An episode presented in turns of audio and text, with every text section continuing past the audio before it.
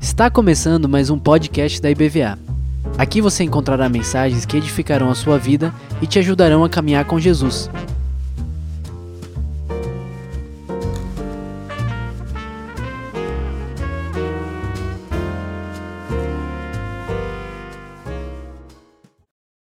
Paz do Senhor, irmãos. De novo, né? Mais um domingo para a gente dar uma percorrida aí na palavra do Senhor para a gente ver a manifestação da glória do Senhor. Nós vamos passar esse ano aqui estudando sobre isso, sobre a manifestação da glória de Deus. A palavra-chave aí para vocês gravarem durante o ano é a glória de Deus sobre nossas vidas. E a gente quer ajudar, nós queremos caminhar com os irmãos para a gente poder juntos desenvolvermos isso nesse ano. O que mais nós precisamos na nossa vida hoje, nesse tempo que nós estamos vivendo, é que a glória do Senhor se manifeste sobre nós. A gente precisa viver um tempo diferenciado, buscar o Senhor, aprender mais dele, para que a gente possa ver isso para que a gente possa ver Deus se manifestar, porque toda vez que o povo de Deus parou para buscá-lo, se arrependeu dos seus pecados, o Senhor veio e se manifestou de forma graciosa. Nós servimos um Deus que é gracioso. Nós servimos um Deus que é bondoso, nós servimos um Deus que é misericordioso. E dentro das suas misericórdias, que digas de passagem, renovaram-se essa manhã Tá? Então aproveite quem estava precisando de uma misericórdia, que fez uma arte grande, falou: ai Deus, Deus renovou a misericórdia essa manhã. Glória a Deus. E a gente precisa ver, e nós precisamos caminhar em direção a isso, e é isso que nós vamos fazer esse ano, e nós vamos dar uma passeada, estamos dando já, né? Desde a semana passada, uma passeada aí na Bíblia, para a gente poder entender, para a gente poder ver a glória de Deus através da história. Muita gente aí, para muita gente está sendo bom, porque além da gente falar sobre a glória de Deus, a gente também está falando de uma sequência bíblica, aonde a gente entende. Tem muita gente que não sabe essa sequência bíblica exatamente, ouve falar. Então nós estamos falando um pouquinho, é bem pequeno, porque não dá para a gente expandir, é um assunto vasto demais. É um assunto onde nós passaríamos um ano discorrendo só desse assunto da revelação de Deus, da glória de Deus na revelação da palavra. Mas nós vamos tentar é, dentro desse tempo que nós temos, a gente vai tentar expandir, provocar vocês aqui no sentido de que, Senhor, eu quero que você saia daqui e fale, Senhor, eu quero a tua glória na minha vida. Eu quero a tua glória na minha vida. Quando Deus se manifesta, irmãos, quando a gente aprende a viver assim, pertinho do Senhor, dia após dia, buscando, é uma bênção de Deus na nossa vida. Essa semana aqui, eu falei na vigília aqui, semana que passou, eu na terça-feira passada né? Na terça-feira de semana, perdão. E já começou outra, né? Hoje é domingo. É, nessa que passou. Então, assim, a gente na terça-feira eu estava esperando uma correspondência em casa. E essa correspondência eu acompanhando, né, eu estava eu tava rastreando a correspondência para chegar, que já fazia uns dias que eu estava esperando, e rastreando. E aí, daqui a pouquinho, consta, constou lá na, na, na, no rastreio que a correspondência tinha chegado na minha casa. falei, ué, como é que a correspondência chegou em casa e não está aqui, não veio na minha mão? Aí eu fui lá, falei com os vizinhos, entrei no grupo lá do condomínio, falei com os vizinhos, aí ninguém soube, falei com a vizinha da primeira casa que também tinha recebido a encomenda. Ela falou: "Não, eu recebi a encomenda aqui, mas é só isso que eles entregaram". E eu fiquei assim meio sem pai, sem mãe. Eu falei: "Peraí, vamos ver como é que eu vou fazer agora". Agora tem que fazer o quê? Para onde eu vou? Aí entrei em contato com a pessoa. Ela falou: não, eu mandei, só que eu não tenho acesso ao correio. E falou, falei, tudo bem. E aí, nessa, nesse ínterim, eu estava lá no escritório, eu estava preparando o estudo, fui lendo sobre coisas para preparar esse estudo para nós aqui, que tem sido uma bênção na minha vida, diga-se de passagem, eu tenho podido ver a glória de Deus bem pertinho. E aí eu falei para a Geraldine, falei, amor, fazer o seguinte: eu não vou, não vou ficar me batendo, não vou ficar agora correndo para um lado e para o outro. Eu falei, vamos orar. Eu falei, vamos pedir orientação do Senhor, porque como é que a gente faz nesse caso? E aí a gente parou, nós fomos orar e clamamos ao Senhor, glorificamos a Deus, clamamos ao Senhor naquela hora, pedindo de Deus, Senhor, nós precisamos de ajuda, o que, que eu faço? Como é que é o caminho? E a gente orando, e Geraldine estava orando, e antes dela terminar a, oração, o Senhor, num flash dentro da oração, ele me deu o nome do irmão. Aí o Senhor me deu um nome de um irmão que há bastante tempo a gente não se fala, ele, ele não tem vindo na igreja ultimamente, mas aí o que, que acontece? Deus me deu esse nome, eu esperei acabar a oração, amém, glória a Deus. Eu catei o telefone, peguei o telefone, liguei para esse irmão, ele trabalha lá no correio da BR-324, da central lá do correio da 324. Eu liguei para ele e falou: meu irmão, passa o número do rastreador aí. Eu passei para ele, irmãos, não deu 10 minutos, eu já sabia onde estava a minha encomenda. Aí eu fui lá, busquei, tinha ido lá para Buraquinho, num outro condomínio lá que não tem nada a ver, não sei como, ninguém sabe como foi levada essa mercadoria para lá, mas o fato assim, eu fiquei feliz de ter achado a mercadoria é, que eu precisava dessa mercadoria, mas muito mais feliz, muito mais contente eu fiquei de ver a glória de Deus. Quando a gente para para buscar o Senhor, quando a gente para para, sabe, buscar dele assim orientação, buscar dele sabedoria, buscar respostas do Senhor, o Senhor se manifesta para nós, a glória dele vem sobre a nossa vida e o Senhor faz tudo pela gente. Esse é um episódio dessa semana, eu teria vários para falar, como eu falei, eu não quero ficar falando de mim aqui, mas esse é um testemunho para quê? Para que a gente busque, aprenda a buscar, pare de se bater, pare de espernear no colo do Senhor. Nós estamos no colo dele. Nós temos que fazer como no Salmo 131 que Davi fala, olha, como uma criança desmamada está no colo da sua mãe, assim é minha alma para contigo. Sabe, a criança relaxada. Depois que ela terminou de mamar, ela relaxa, aquele sono gostoso. Então nós estamos no colo do Pai. Como essa criança, nós precisamos ser, para a gente ver a glória de Deus. Então pare de espernear. Pare de se bater. A gente está lá e Deus está Deus tá com a gente no braço. E vai, e você esperneia, quer pular do braço. Você pular, a primeira coisa vai cair lá de cima, você vai se arrebentar, vai se machucar todo. Então fique nos braços do Pai, fique juntinho com o Senhor. Nós vamos começar a continuar falando, falamos da glória de Deus, falamos da glória de Deus, ela é como um telescópio, não como um microscópio, que a gente, microscópio, nós pegamos coisas minúsculas que nós não vemos com os nossos olhos, e no microscópio a gente acrescenta essas coisas minúsculas. Mas no telescópio a gente pega coisas imensas, grandiosas, como por exemplo, eu falei dos planetas.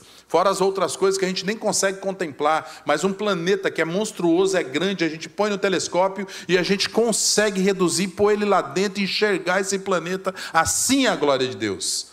Deus se manifestou dessa forma para que nós pudéssemos conhecer a sua glória. Ela é grandiosa, ela é esplêndida. Nós não conseguimos dimensionar, nós não conseguimos mensurar a glória de Deus na nossa vida, mas o Senhor fez questão, através de toda a sua criação, através da vida do seu irmão, através da vida de tantas coisas que nós estamos no dia a dia, Deus falou: Eis a minha glória.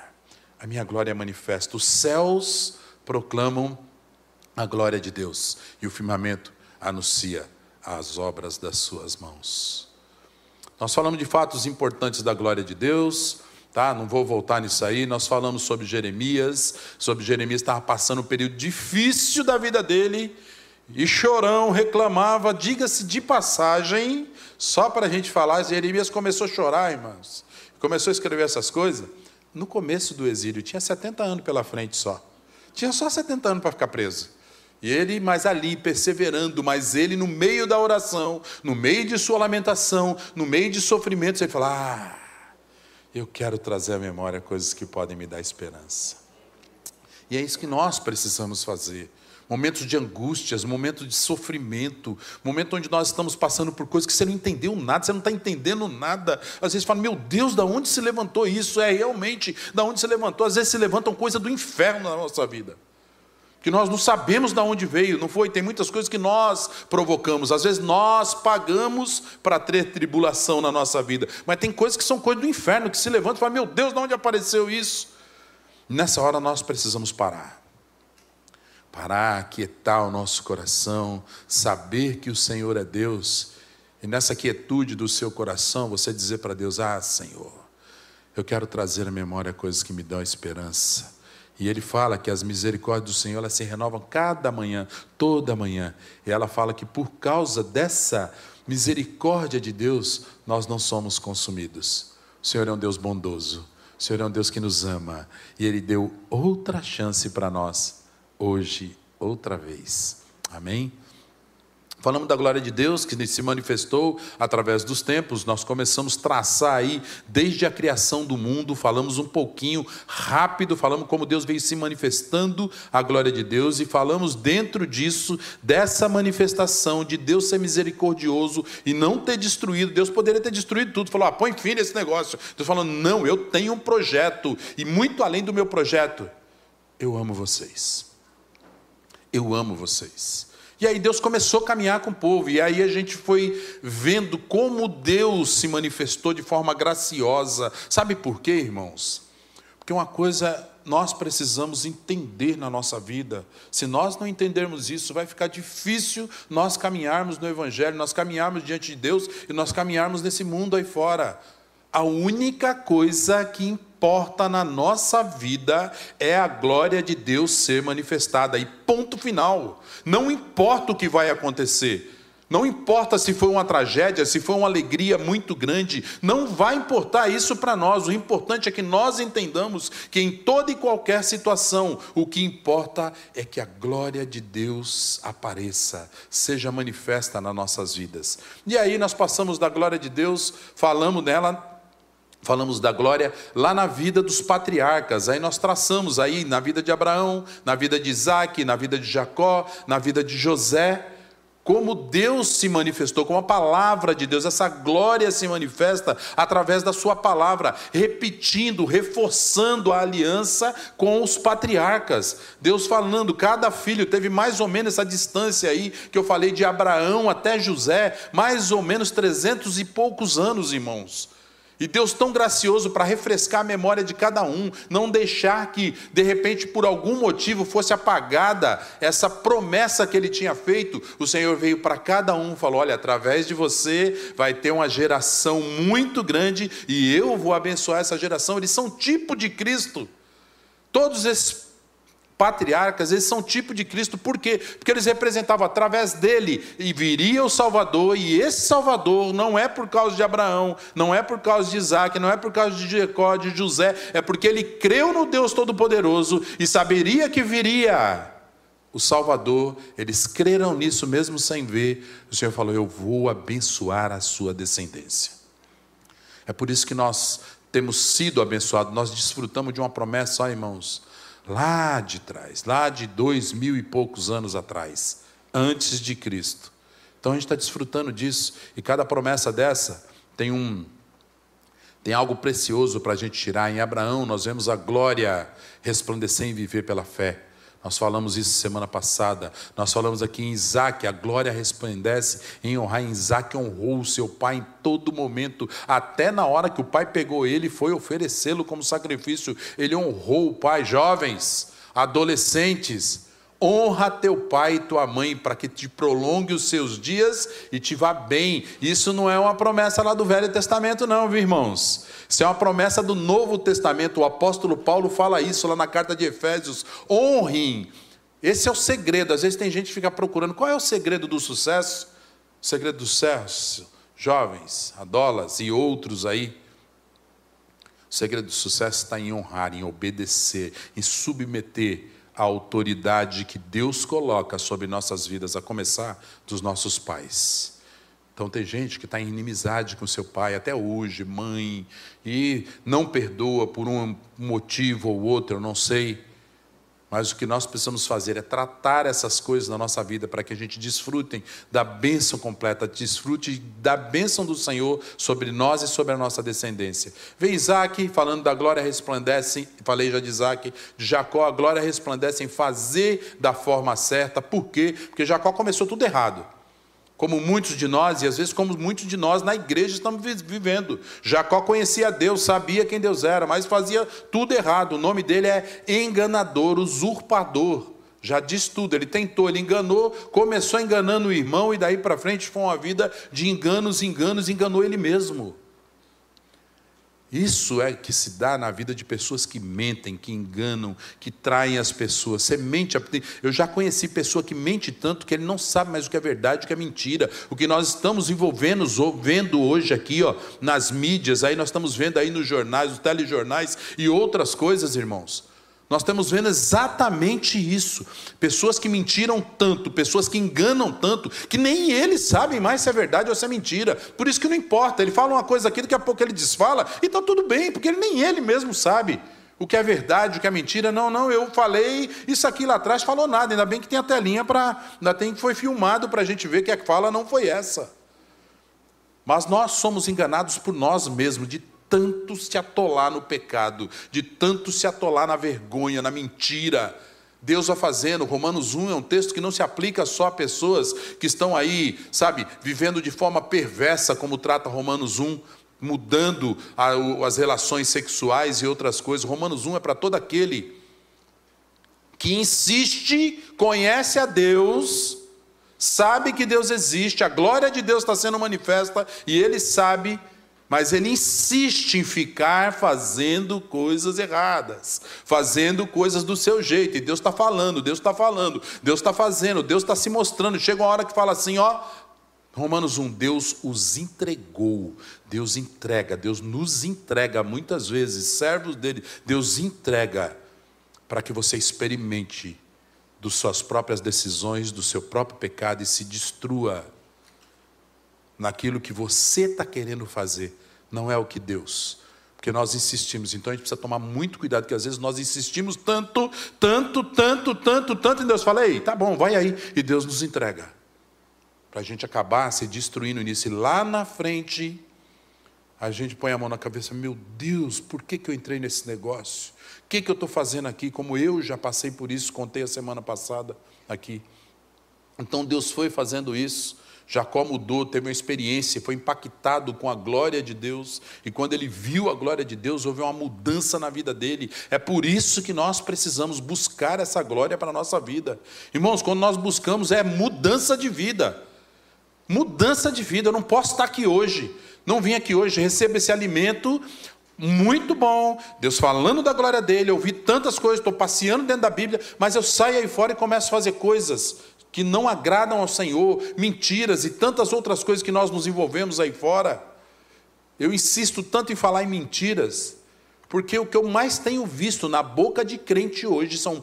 Não é mentira, não, irmão, desculpa, eu estou sendo. Estou exagerando, né? São mentirinhas.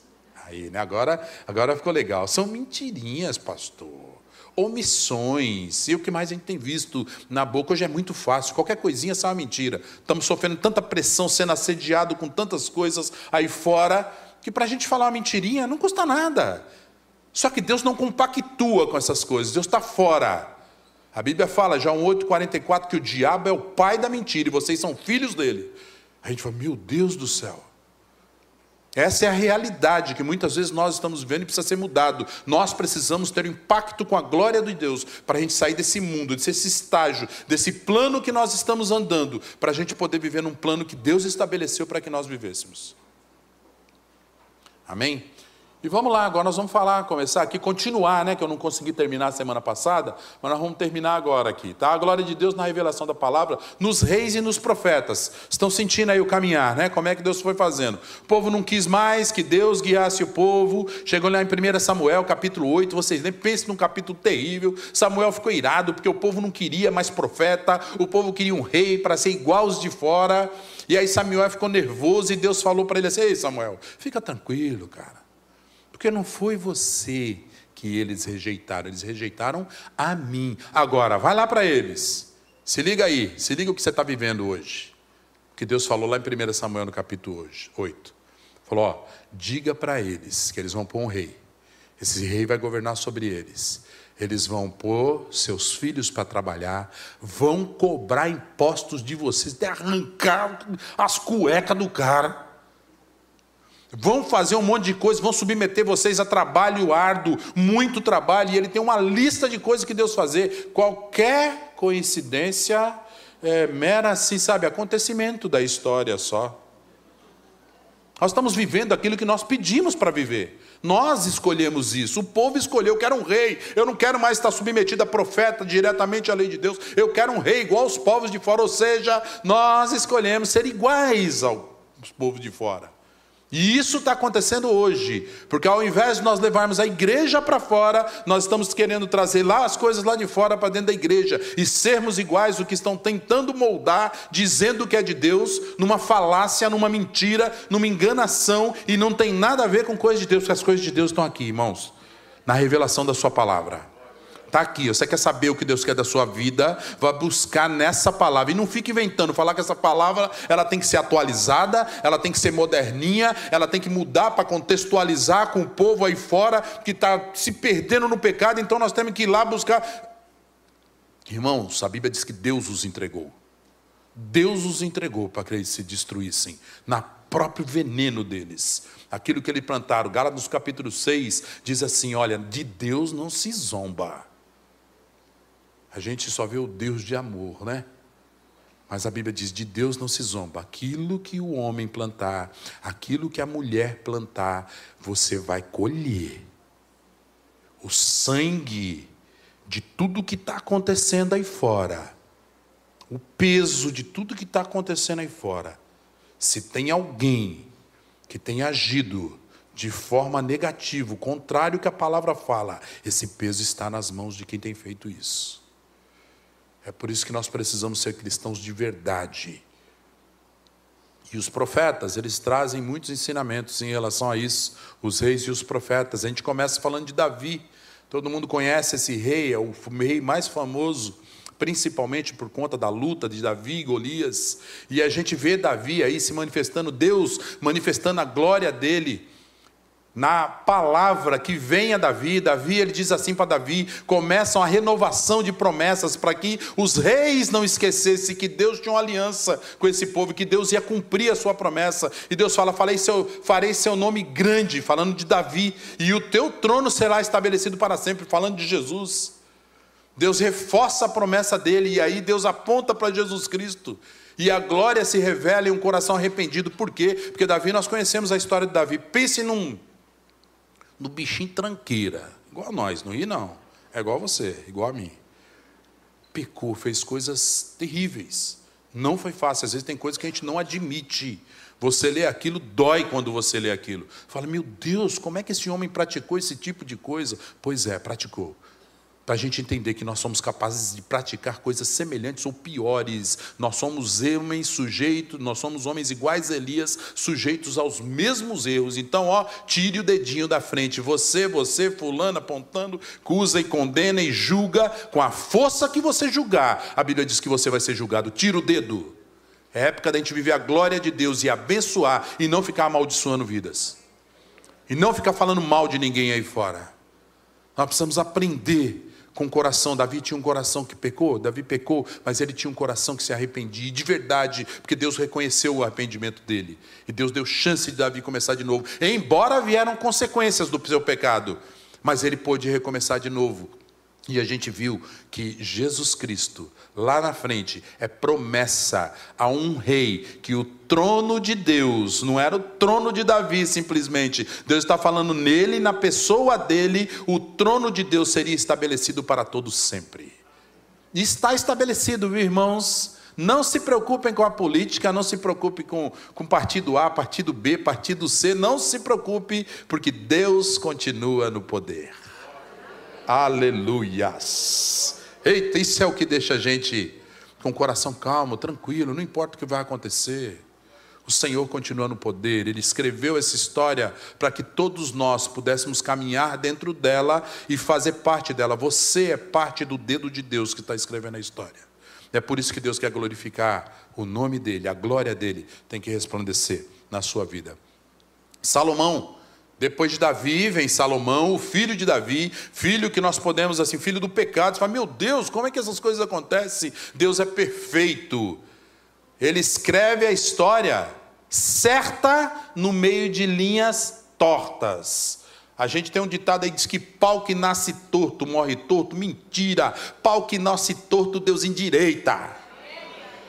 Pau que nasce torto, Deus endireita. Está aqui a história, ó. Deus endireitando os erros e trazendo a glória dele para que a glória dele fosse manifesta. E não o nome de Davi, não o nome de Salomão. A glória de Deus encheu o templo e a oração de Salomão é respondida. Nós vemos aqui Salomão, Davi não construiu o templo, Deus não permitiu que Davi construísse o templo, permitiu que Salomão construísse o templo de, de Deus, porque até então eles andavam com tabernáculo, tabernáculo monta a tenda, desmonta a tenda, monta tabernáculo, desmonta tabernáculo, e vamos andando, vamos caminhando, cada hora era num canto, aí daqui a pouco Deus pôs um basta, e através da vida de Salomão, Deus constrói o templo, o templo um dos templos mais lindos que nós já vimos, tudo de ouro, tudo, aquela réplica que tem lá em São Paulo, não dá para chegar perto. E eu não quero nem falar por quê, que não dá para chegar nem perto desse templo.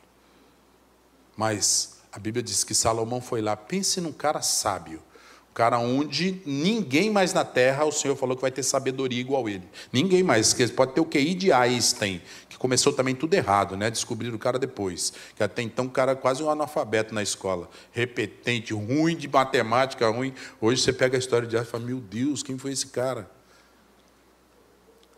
Mas é isso. Salomão, com toda a sua sabedoria, constrói o templo e ele, mais rápido do que ninguém, ele fala: Senhor, deixa eu fazer uma oração para o Senhor. Antes da glória de Deus encher o templo. Deixa eu pedir uma coisa para o Senhor. Ele fez uma lista, irmão, de supermercado. Mas aquela oração de lista de supermercado foi a oração de Salomão. Pega lá, em, em é, Primeira Crônicas no capítulo 6, 7, vai lendo para você entender todo o contexto. Deus falou: Deus, deixa eu fazer uma coisa para o Senhor. Se meu povo adulterar, o, se pedir perdão e se arrepender, o Senhor perdoa. E foi perdoando. E se meu povo fizer isso, se meu povo fizer aquilo, ele colocou uma lista de supermercado de todo tipo de pecado que se o povo fizesse, é, ele perguntando para Deus: O Senhor perdoa, Deus?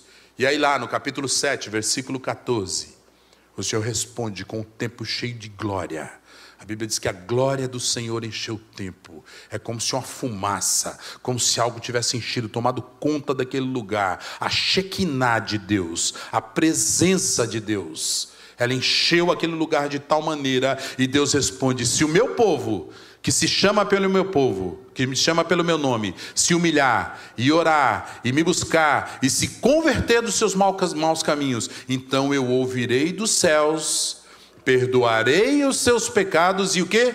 Sararei a sua terra. Aqui está a chave do negócio povo de Deus, vocês querem ver Deus mudar a nossa nação, vocês querem ver Deus fazer coisa grande aqui, reverter qualquer tipo de situação, porque o problema não é presidente A nem presidente B, o problema é um sistema diabólico que está envolvendo a nossa humanidade, que está tomando conta para tomar conta desse mundo e levar quantos forem possível para o inferno. Você quer ver Deus mudar essa história e só Ele pode mudar a história? Se humilhe, se arrependa, ore, busque o Senhor. E Ele falou: Eu vou sarar a terra de vocês, eu saro o Brasil de vocês. Essas coisas passam batidas às vezes na nossa vida e falam, não, deixa comigo que eu vou no braço. É no peito que eu vou ganhar. Sai arrebentando tudo. Aí depois, como eu tenho escutado, é, não resta mais nada. Agora é só orar. Agora é só orar, irmão. Peraí. Agora é só orar. Peraí, o que tinha que fazer primeiro você não fez e agora diz que agora é só orar. Misericórdia, irmão. Misericórdia, enfia a viola no saco, sai andando por aí, porque, ô meu irmão, faz tudo errado. Nós não fizemos a lição de casa e a gente quer ver Deus se manifestar, a glória dele ser manifesta na nossa vida. Não tem jeito, não tem jeito. A glória de Deus é revelada na atitude do povo de Deus. Depois nós temos a história de Josias. Josias, ele vem depois de Isaías, que eu vou colocar, mas eu coloquei depois de Salomão, só para contrastar como é que nós estamos vivendo, o tempo que nós estamos. Irmãos, é tudo uma. Como o pastor João Carlos falou aqui nos estudos, é circular, nós sempre voltamos na estaca zero. A gente volta na história e começa a viver tudo de novo. Tudo de novo. O rei Josias foi um, um rei maravilhoso o reinado do sul, o reinado do norte já tinha preso. Não vou falar sobre reinos aqui, porque não dá tempo, tá? Mas só para a gente entender: o reinado do norte já tinha sido preso pelos assírios, veio o rei babilônico e tomou tudo de volta. E Josias, nesse ínterim, nesse ínterim, Josias ele começou a governar no lugar de seu pai Manassés. Manassés foi o pior rei que já existiu na face da terra. Até hoje não existiu e eu creio que não vai existir ninguém. Porque esse cara chegou a oferecer os filhos dele para o demônio, dizendo: E aí, Deus, está vendo aí? Faz alguma coisa, isso aqui é para você, ó. Zombou de Deus. A Bíblia diz que ele zombou de Deus e Deus se irou. A Bíblia diz que Deus se irou de tal maneira com Manassés que falou que ia destruir por causa do pecado do povo, por conta daquilo que Manassés tinha feito, ele iria exterminar com os reis, ia levar para o cativeiro e encerrar a história daquele povo. Mas eis que no finalzinho disso tudo, depois de Manassés, Manassés eh, gera um filho chamado Amon, que foi rei no seu lugar.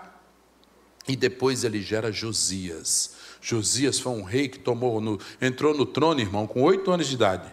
Já viram um rei tomar posse com oito anos de idade? Foi Josias. Diz que com 16 anos, quando ele chegou adolescentes, 16 anos, diz que o rei Josias, diz que ele se inclinou para Deus e ele começou a buscar o Senhor e começou a fazer uma reforma. Deus começou a interagir com ele. A glória de Deus começou a se manifestar e começou a fazer uma reforma lá na sua cidade. Começou a tirar a idolatria, até que ele mandou mexer no templo que estava todo desolado, estava todo jogado e daqui a pouco eles acham, a Bíblia diz que ele acha o livro da lei. Isso por volta de 20 anos de idade ele tinha. Foi uma revolução, irmãos.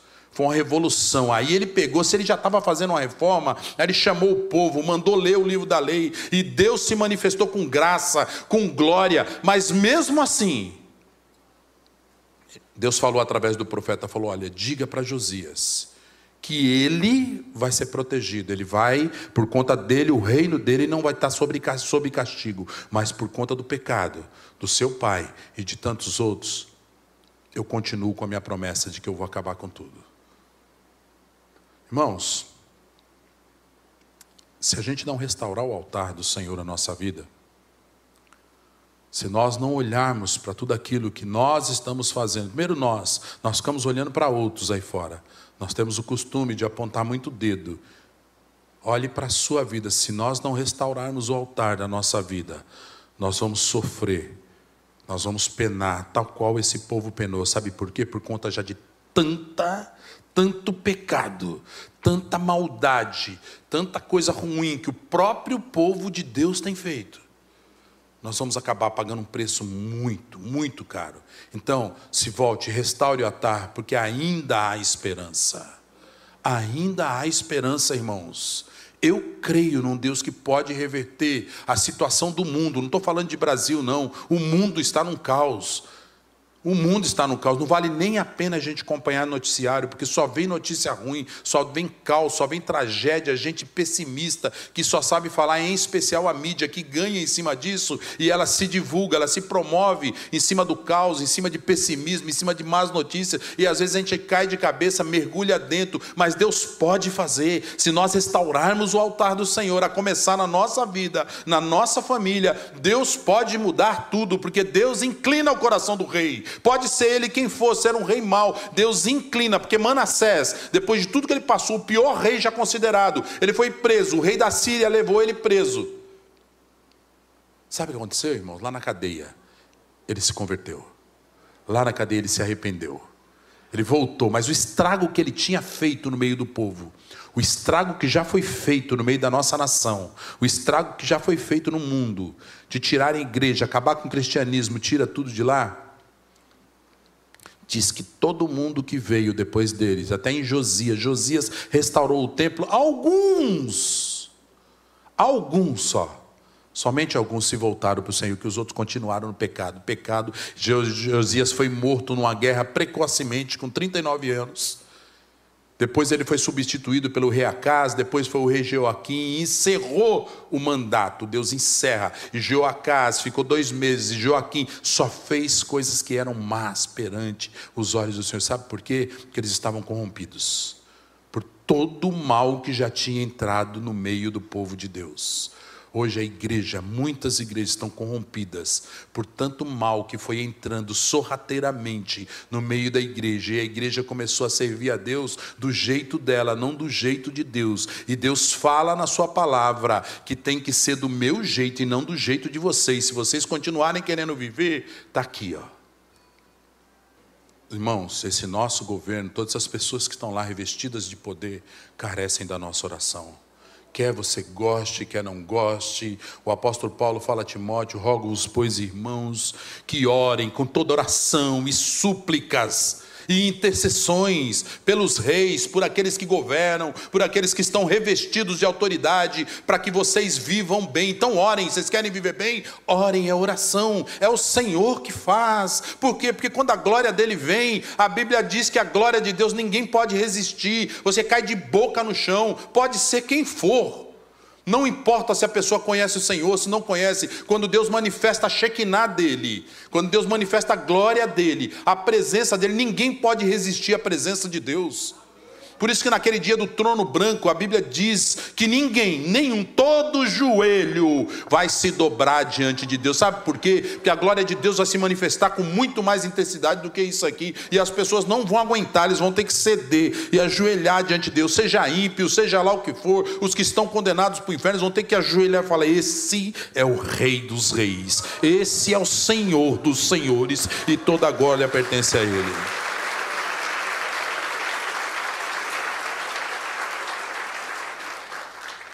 É esse o Deus que nós servimos.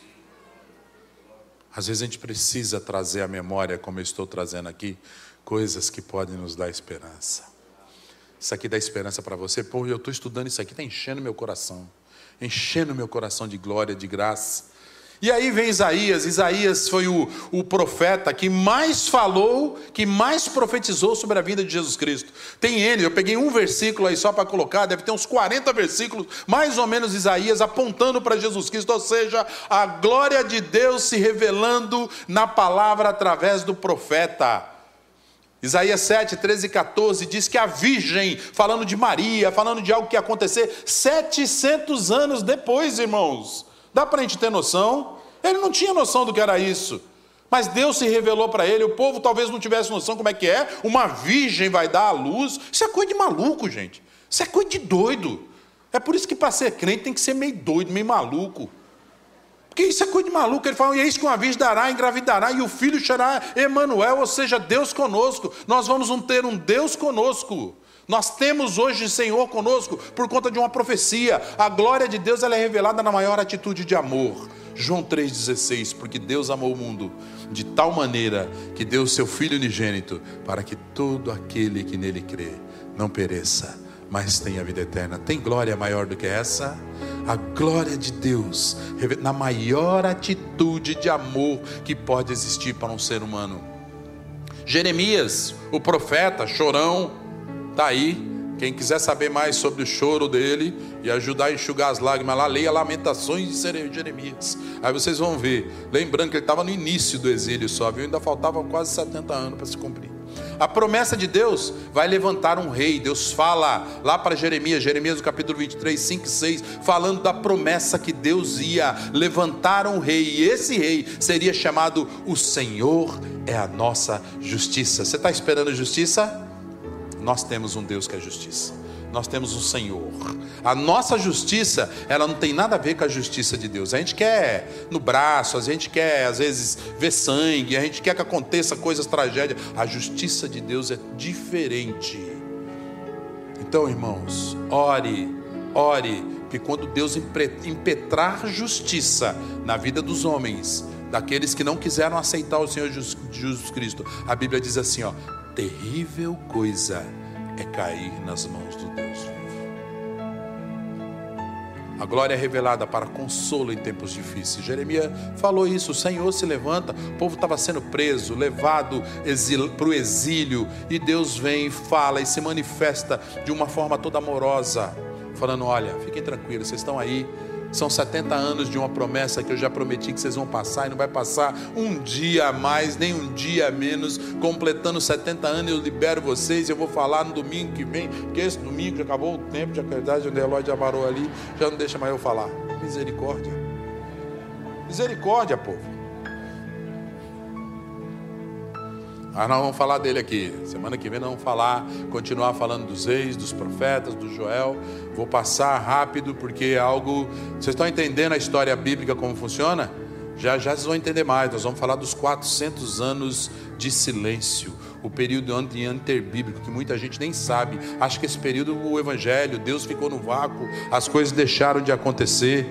Deixaram não, irmãos. Deus se manifestou com glória nesses 400 anos e vocês vão ver Deus se movendo na história onde não tem mais profeta, onde não tem mais profeta. Amém? Nós vamos orar.